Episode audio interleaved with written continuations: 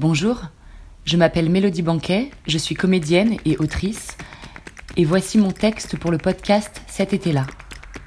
Histoire de mon silence. Allez, allez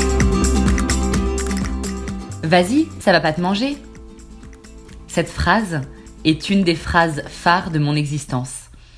Je la dois à mon grand-père et à son sexe. Le sexe de mon grand-père, qui, au moment précis où ces mots sortent de sa bouche, se trouve à quelques centimètres de mon visage. Nous sommes debout dans la baignoire à Almeria, face à face. Enfin, face à pénis pour le coup. J'ai sept ans, j'en suis sûre. Enfin, sept ans et demi. Car je suis née en janvier et cet événement est arrivé en juillet de l'année 1996. Enculé. Comme l'ennui, que je ne pouvais pratiquer par ignorance de son existence, je n'ai pas pu utiliser ce mot à l'époque. Mais je l'ai pensé très fort. Vas-y, ça va pas te manger. Nous sommes dans la baignoire, dans la salle de bain à Almeria, en Espagne, été 96. J'ai sept ans et demi.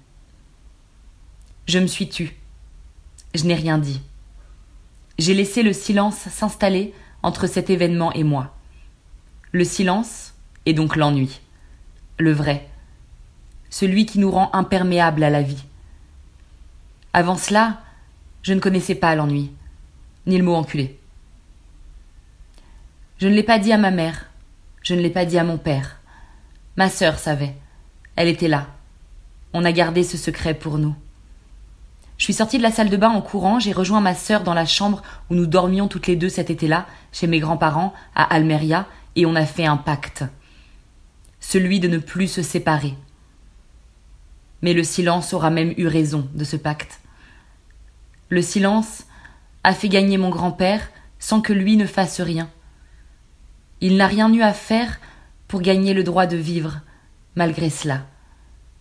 Moi, en ne faisant rien, en ne parlant pas, en voulant protéger ma mère pour ne pas qu'elle pleure à nouveau, pour ne pas risquer de voir des larmes sur sa combinaison violette, je me suis ôté le droit de vivre.